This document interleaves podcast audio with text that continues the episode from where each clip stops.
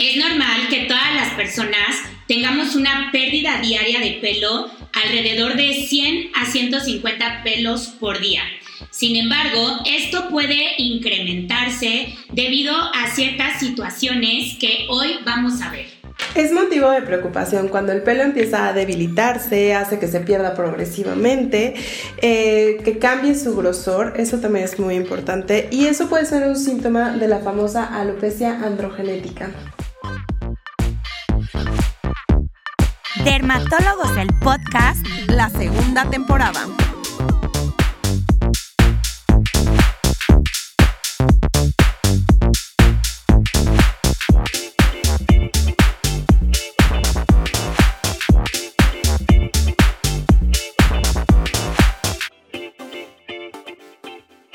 Bienvenidos a la segunda temporada de Dermatólogos el podcast.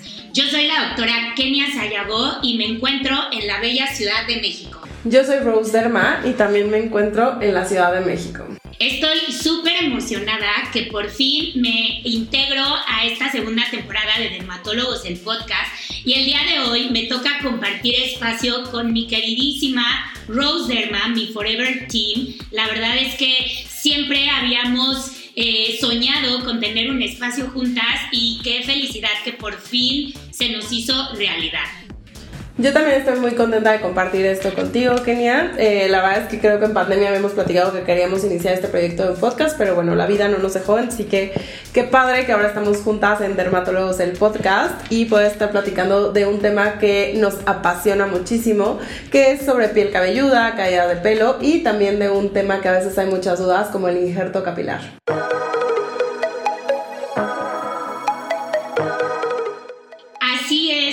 La verdad es que la pandemia, cosas buenas que nos dejó fue enfocarnos mucho en el cuidado personal, ya sea a nivel de la piel, inclusive del pelo, que es algo súper importante que por supuesto que nos genera en ocasiones mucha desconfianza cuando empezamos a tener cierta pérdida de pelo.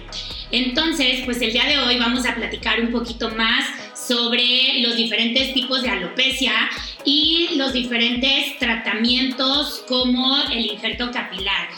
Eh, vamos a comenzar hablando sobre el cuero cabelludo, que pues es esta piel que nos protege el cráneo, que está constituida por diferentes capas y obviamente por el cabello. Eh, para poder comprender eh, los diferentes tipos de alopecia, es importante que sepamos que nuestro pelo tiene un ciclo de vida, el cual va a constar de tres fases principalmente, que es la fase de crecimiento, reposo y caída.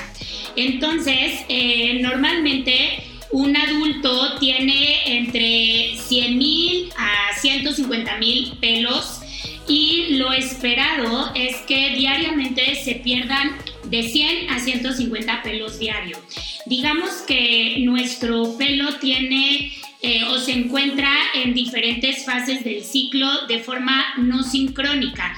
Imagínense, si esto fuera sincronizado, pasaríamos eh, temporadas totalmente calvos. De tal manera que así como se nos pierde pelo, igual hay otros que ya se encuentran en la fase de crecimiento.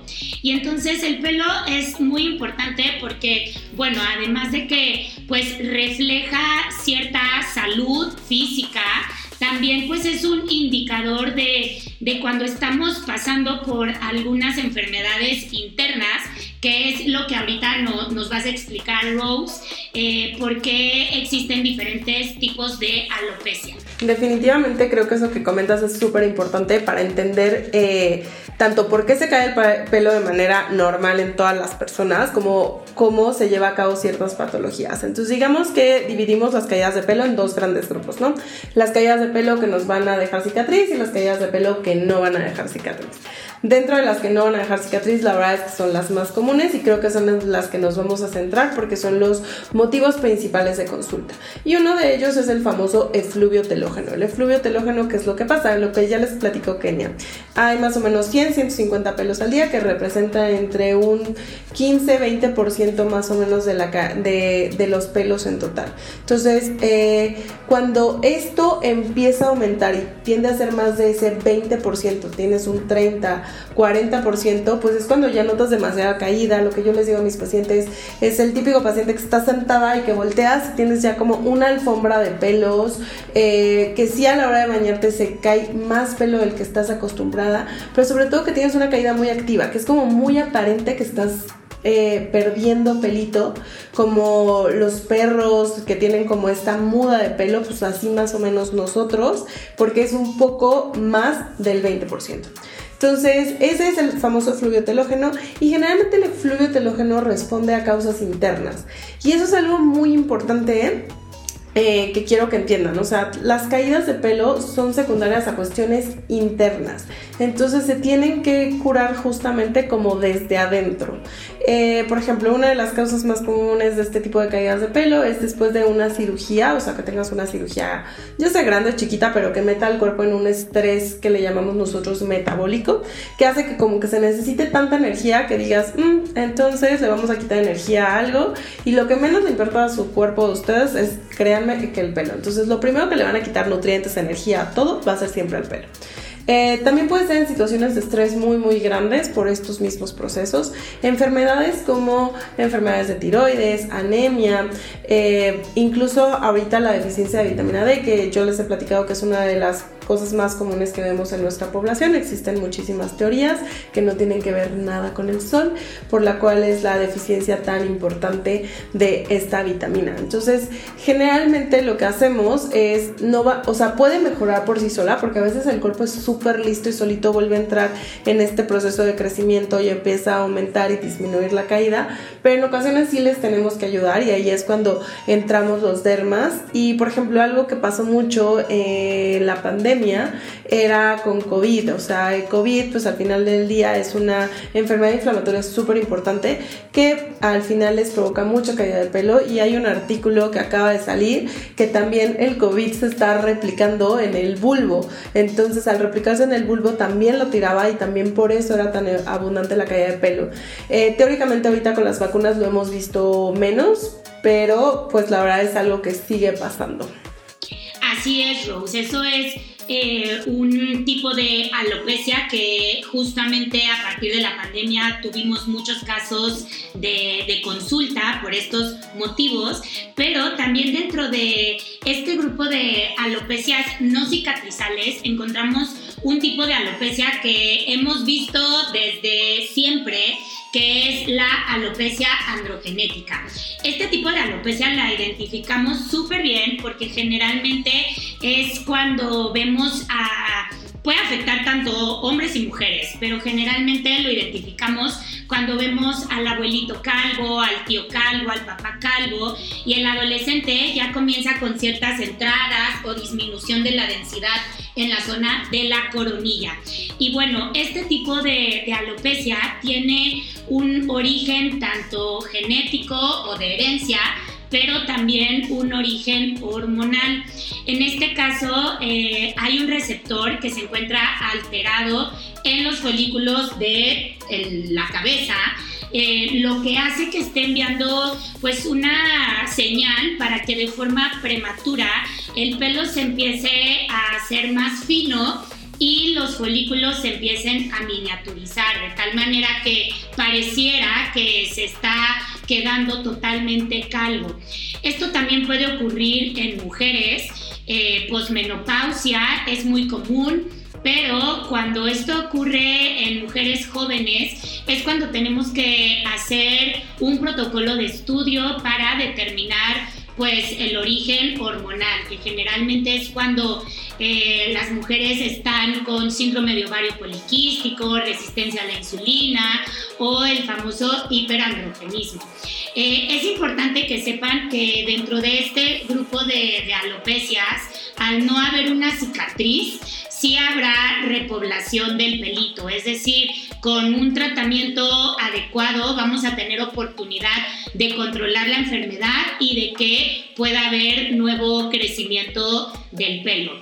Estas dos, eh, estos dos tipos de alopecia creo que son los que vemos frecuentemente en la consulta y es muy importante que vengan con nosotros para poder diagnosticarles, ya que muchas veces las pueden confundir y los tratamientos pues sí son totalmente diferentes.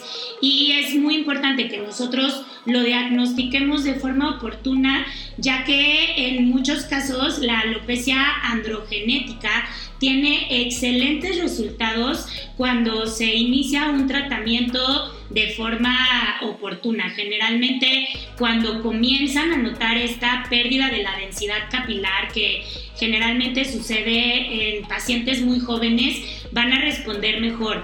Eh, me gustaría comentarles que es importante que también tengan en cuenta que este tipo de alopecia es una alopecia progresiva y que se considera una enfermedad crónica como una hipertensión arterial o una diabetes mellitus.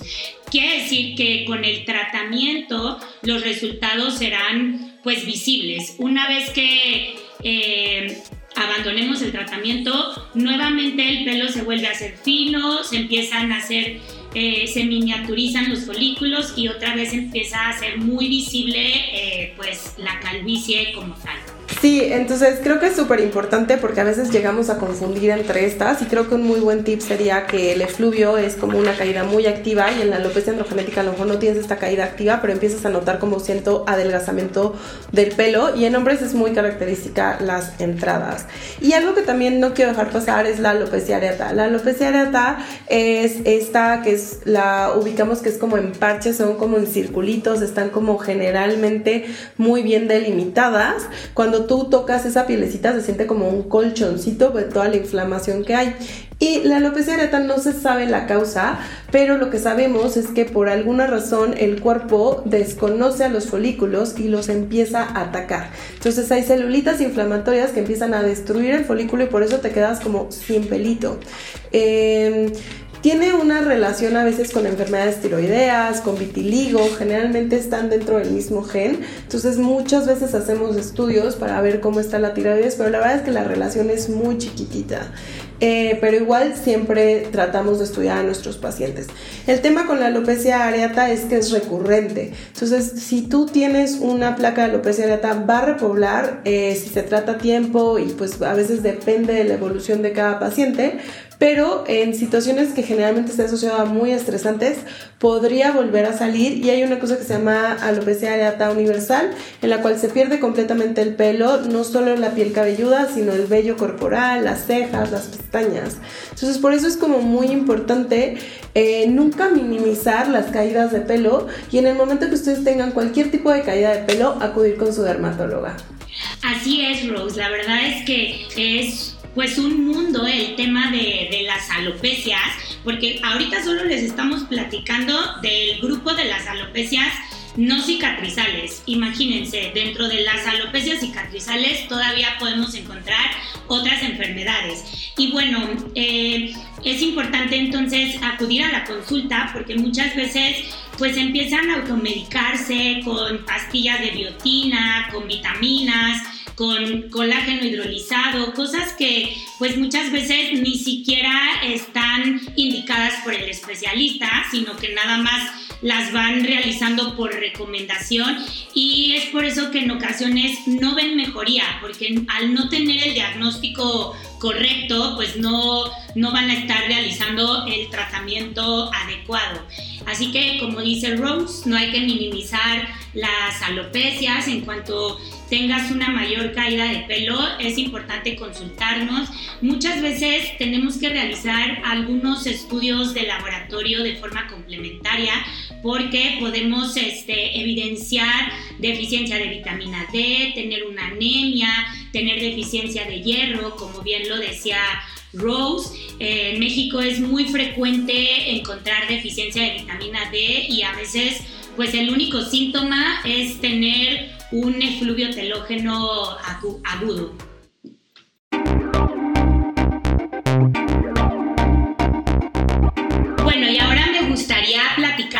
Acerca de los tratamientos más novedosos para algunos tipos de alopecia.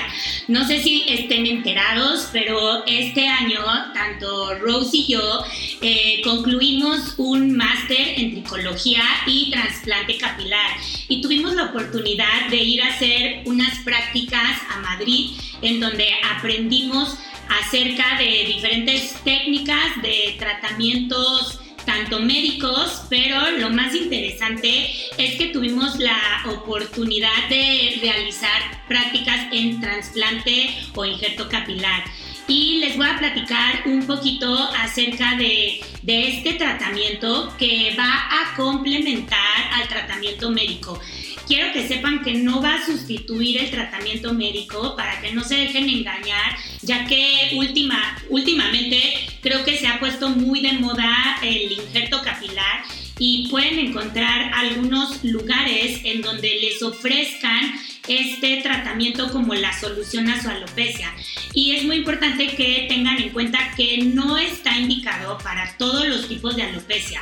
El injerto capilar es una técnica quirúrgica mínimamente invasiva, la cual busca aumentar la densidad capilar de algunos tipos de alopecia principalmente la alopecia androgenética, que es la que estábamos platicando, en donde hay pérdida de la densidad capilar, donde hay un receptor alterado, en donde generalmente se puede ver como forma de herencia eh, a algunos familiares y es donde empiezan a ver las entradas más pronunciadas o en la zona de la coronilla que se empieza a ver una calvicie mucho más evidente. Eh, bueno, esta técnica, como les digo, pues lo que busca es incrementar la densidad capilar, pero es muy importante que pues primero tenga un tratamiento médico que esté estabilizada un poquito ya eh, esta alopecia, es decir, tú tienes alopecia androgenética y no es el primer tratamiento a considerar. Primero tenemos que estabilizar un poquito la enfermedad con tratamiento médico y generalmente eh, funciona mejor en pacientes mayores de 30 años que en pacientes jóvenes. En pacientes jóvenes, como les decía, tenemos muchísima oportunidad de mejorar únicamente con el tratamiento médico si se inicia de forma oportuna. Eh, es importante que exista muy buena densidad capilar, pero en la zona de, la nuca, que es de donde se van a extraer estos folículos, los cuales se van a trasplantar en las zonas de, la alopecia. Y también es importante que tengan una expectativa realista, que bueno, jamás van a recuperar eh, la densidad capilar como cuando tenían 10, 15, 20 años va a ayudarnos a que exista una mayor repoblación del pelito. Y pues les quería comentar que normalmente cuando se hace un injerto capilar, la mejoría no se va a observar después de los seis meses hasta el año de haber realizado el tratamiento, siempre acompañado por el tratamiento médico. Eh, es una técnica, como les decía, mínimamente invasiva se, se puede realizar en un quirófano o en alguna, en alguna zona que esté bien diseñada para poder realizar esta cirugía que es ambulatoria. Sí tiene una duración de 6 a 12 horas en algunos casos eh, y eh, se, aplica anestesia local. En algunos casos sí puede ser con un poquito de sedación y se recomienda que el paciente se ausente de sus actividades laborales entre dos a tres semanas. Como existen dos, dos técnicas, ahorita vamos a, a ver con, con, Rose que nos apoye un poquito con, con, este, con este tema del injerto acerca de qué técnicas existen y demás. Sí, así como les comentó Kenia, creo que es súper importante, o sea, sí hacer mucho hincapié que esto es un complemento del tratamiento médico, no sustituye y que justamente eh, se va a escoger pacientes que a lo mejor a pesar del tratamiento médico todavía quedan un poquito mayor de densidad. Eh, bueno, existen dos técnicas principales que es el FUE y el FUT. El fue es la técnica que generalmente lo que vamos a hacer, que es la más común, es la que creo que se realiza eh, como más comúnmente en todos estos centros, es eh, que se extraiga de cuenta pelito por pelito de la parte de atrás, así vas como haciendo como pequeños hoyitos en cada uno y una vez que los tienes en la parte de adelante, también ya sea con eh, algunos aditamentos o directamente hay técnicas especializadas eh, que se dedican a hacer eso, o sea, hay un equipo técnico que realmente es el que hace ya esa parte eh, de injertar, que ya tienen muchísima experiencia, por lo menos donde nosotros estuvimos en Madrid, pues llevan años haciéndolo. Y pues realmente lo que hace es con unas pincitas irlos poniendo. Aquí hay que tener muchísimo cuidado se ponen, porque aquí está como la ciencia de todo. Si no se ponen de manera correcta, pues quedas así como de esos muñequitos que les ponías como agüita y crecía pasto, o sea, como todo sin sentido. Tienes que hacerlo al sentido al que nace el pelo, irle dando como cierta dirección, este, acomodarlo de tal manera para que no quede más en una zona que otra, hacerlo como mucho como la anatomía. Si se fijan, las mujeres tendemos a tener como más como circular la parte donde entra el pelo y los hombres siempre tienen una entrada que es normal y hace como una tipo M.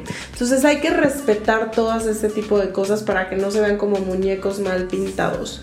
Eh, esa es una de las técnicas como más comunes. No quiere decir que sea eh, la mejor, simplemente es común porque tiene como cierta facilidad. Y la de Food es una muy buena opción porque esta se extrae en tira, la T es de tira, eh, se extrae como en una tira de la parte de atrás, extrae como más o menos como unos 5 centímetros de en la parte de la nuca de ancho y bueno el largo pues depende de, de la cabeza de cada persona eh, y una vez que ya se extrajo, pues se cierra. Esto nos ayuda muchísimo en personas que no quieran raparse, o sea, porque con la otra técnica hay que rapar toda la piel cabelluda para poder hacerlo. Entonces, esta es una muy buena opción para personas que no quieran raparse. Generalmente se deja mucho en mujeres que a lo mejor no quieren raparse y quieren mantener el largo de su pelito, pues es una muy buena opción. Eh, y una vez que tenemos la tira, igual pasamos con el equipo técnico y vamos cortando para obtener cada folículo. Una vez obtenido cada folículo, se vuelve a implementar de la misma manera que implementamos eh, en la otra. Y les digo es muy importante la cuestión de las direcciones. Entonces realmente qué depende que elijas una técnica u otra pues a veces también la cantidad de folículos no porque a lo mejor si extraes de uno por uno puedes tener una mayor cantidad de folículos. Lo máximo va de 3000 hasta 5000 folículos no se pueden más eh, y a lo mejor con una tira eh, puedes extraer unos 1000, 1500. Entonces depende qué zona quieras cubrir, para qué la quieres cubrir y eh, pues ahí es donde se toma la decisión. Insisto, ninguna es mejor que otra. Esto es una decisión que tomará el tricólogo que esté a cargo de la cirugía dependiendo pues también de las expectativas que tenga el paciente, de cuánto se necesiten, si se quiere o no se quiere rasurar, cosas por Sí, la verdad es que está súper interesante. Eh, ahora que estuvimos haciendo pues estas prácticas, eh, nos llamó muchísimo pues la atención cómo esta técnica nos ayuda para recuperar un poquito más de pelo en todos aquellos pacientes que tienen algunos tipos de alopecia quiero eh, aclarar que no va a ser como un tratamiento para todas las alopecias, sino principalmente para la alopecia androgenética, tanto en hombres como en mujeres. Algunos tipos de alopecias cicatrizales, pero que estén ya estabilizadas al menos dos años eh, de haber llevado un tratamiento y ya estén estabilizadas. Sin embargo, no, no van a responder igual que una alopecia androgenética. Se puede volver a perder este, estos injertos y donde no se tiene que hacer es en los efluvios telógenos, en las alopecias areatas, porque pues de aquí la importancia que acudan con un tricólogo y que tengan un buen diagnóstico del tratamiento de, la alopecia. Eh, existen algunos centros donde estos tratamientos los llevan a cabo muchas veces sin tener el diagnóstico correcto y en ocasiones ni siquiera les explican que es algo complementario, es decir, eh, va a acompañar al tratamiento médico. Entonces les hacen el injerto y ya no les dejan tratamiento médico, por lo tanto se vuelve a adelgazar el pelo, se vuelve a perder el pelo y es por eso la importancia de que pues visiten a los especialistas. Sí, completamente. Creo que eso es algo muy importante y creo que es algo que siempre hacemos mucho hincapié. Eh, necesitamos siempre diagnóstico. O sea, si no tienes un diagnóstico, entonces pues ningún tratamiento sabemos si va a ser el indicado para ti. Y otro tratamiento que todo el mundo escuchamos hablar y todo es el famoso minoxidil, ¿no? O sea, todo el mundo es como, ay, tengo caída de pelo, me voy a, comprar minoxidil, me lo voy a poner. Eh, el minoxidil sí nos funciona, lo que hace es que principalmente hace que es un vasodilatador, pero va a ayudar a que la fase de crecimiento del pelo dure un poco más. Entonces alarga la fase de crecimiento y eso es una de las principales eh, maneras en las que funciona. Eh, sin embargo, a veces no es para todas las cicatrices, para todas las alopecias. Hay que individualizar a veces bastante. Y también algo muy importante es que anteriormente usábamos pues los famosos eh, lociones, espumas, todo esto de minoxidil. Actualmente ya viene como unos tres años yo creo que migramos a posología que es vía oral porque se ha visto que tiene un muchísimo mejor este, efecto pero también tiene muchísimo más apego. A veces el minoxidil lo que hacía es que se quedaba como mucho residuo o aumentaba la cantidad de sebito natural de la piel cabelluda y hacía que la gente tenía pues muchísima caspa mucha grasita. También a veces les daba comezón les irritaba. Entonces muchas veces por esos factores no alcanzábamos a ver un resultado completo y actualmente usamos vía oral. Entonces, sí es un muy buen tratamiento, está bastante bien este, pues descrito en lo que es la alopecia androgenética, es donde principalmente se usa. No nos funciona para cualquier caída de pelo, o sea, no es como, ay, hola, se me está cayendo el pelo, me lo voy a poner. Recuerden que hay que tener diagnóstico, si no tienen un diagnóstico, hagan lo que hagan, pues finalmente puede o no funcionar o te puede ir a veces, muchas veces peor. El minoxidil al principio va a causar mayor caída de pelo, porque todos esos pelitos que se iban a caer, pues lo que hace es que los estimula y se caen un poquito más rápido. Entonces tiene este famoso shedding que puede durar entre unas 4, 8 hasta 12 semanas. Entonces, pues sí tómenlo en cuenta porque es algo que a lo mejor puede llegar a frustrarte mucho en tu tratamiento. Dices, oye, yo fui a mejorar y me estás tirando más el pelo, pero sepan que es por este factor. Y la verdad es que los resultados que tenemos actualmente son buenísimos y algo muy importante que ya les explicó Kenia, esto por lo menos en la alopecia androgenética es mientras quieran tener pelo. O sea, estamos tratando de burlar una genética que está diciendo tira pelo, tira, tira pelo. Y lo que hacemos es como burlarla para estimular crecimiento, detener caída, que también hacemos eh, con algunos otros medicamentos. Pero mientras tú quieras tener pelo, vas a tener que seguir tomando el medicamento. Yo siempre les digo que esto es como la diabetes. Dejas de tomar tu pastillita, te sube la glucosa. Dejas de tomar tu pastillita, se cae el pelo. Y eso es algo como dentro de los mitos que dicen, ah, entonces es que el minoxidil si lo dejas de tomar tira pelo. No es que el minoxidil te tire pelo, es que tu enfermedad es tirar pelo. Entonces estamos burlando, estamos tratando de quitar ese, evadir ese sistema de caída de pelo y estimularte pelillo. Y bueno, también se usan algunos de otros tratamientos, sobre todo en alopecia androgenética, como les comento, que es una de las causas más comunes de consulta, eh, que lo que hacen, ¿se acuerdan que Kenia les explicó? Que había unos receptores en el pelito, que son los que están estimulando la caída de pelo, es bloquear a esos receptores para que justamente ya no haya caída. Entonces, sumado de tener caída y estimulando crecimiento de pelo, pues tenemos grandes resultados. ¿Cuándo van a haber resultados con estos tratamientos? Pues más o menos como unos 6 8 meses aproximadamente. El beneficio máximo se ve a los dos años, todo lo que logramos estimular en dos años ya lo hicimos y a partir de eso entramos a fases de mantenimiento. Se pueden hacer muchísimas cosas eh, como para estimular un poco más. Actualmente hay tratamientos inyectados como la, eh, la dutasterida que se inyecta directamente en piel cabelluda. Eh, están habiendo unos biopéptidos que también están teniendo muy buenos tratamientos en el cuestión de estimular crecimiento de pelo. Entonces, muchas veces no es solo una cosa y no es una receta de cocina. Nosotros a nuestros mismos pacientes, o sea, no, no les dejamos lo mismo a todos depende muchas veces de comorbilidades y varias cosas. Y algo también importante es lo que les digo, todo esto es de cuestiones internas. Entonces muchas veces tenemos que tratar también ciertas enfermedades internas que pueden estar afectando esta caída de pelo o que no responden de manera adecuada, como una resistencia a la insulina, incluso una dislipidemia. Entonces todo esto es también curar muchas cosas desde adentro para que ese pelito pues pueda mejorar.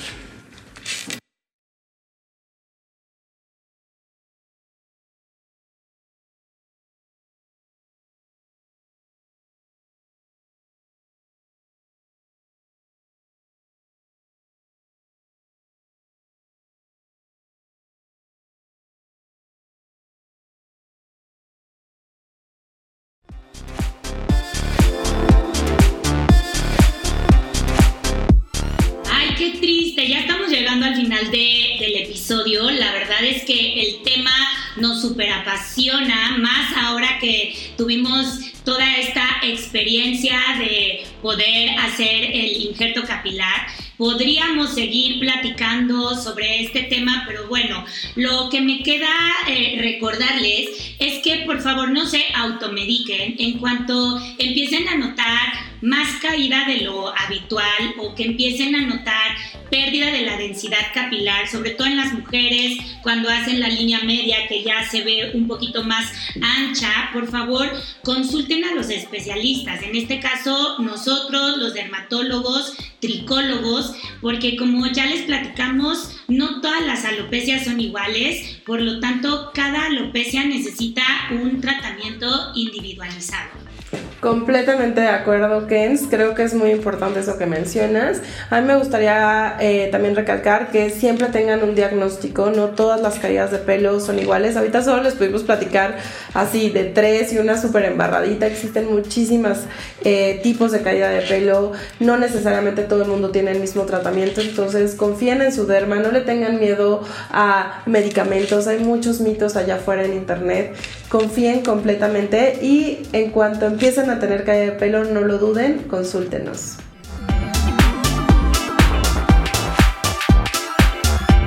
Así es, Rose. Me encantó poder platicar contigo sobre este tema. Como bien dices, hay mucha información, así que pues estén atentos a este capítulo para poder identificar al menos algunos síntomas de, de los diferentes tipos de alopecia para que puedan acudir a consulta oportunamente. Yo también disfruté muchísimo este capítulo contigo, Kenia. Bueno, y recuerden que esta información definitivamente no va a sustituir una consulta dermatológica, por lo tanto no olviden consultar a su dermatólogo tricólogo. Para conocer más sobre el cuero cabelludo pueden visitar la página de bioderma.mx y también seguirnos en redes sociales. Yo soy la doctora Kenia Sayago. En Instagram estoy como dra.keniaderma. Y yo soy Rose Derma y estoy en redes sociales como arroba Rose Derma. Sigan nuestro podcast en Spotify, Apple Podcast, Amazon Music y iHeartRadio. Y no se pierdan los estrenos en vivo por YouTube, Instagram y Facebook. Gracias por estar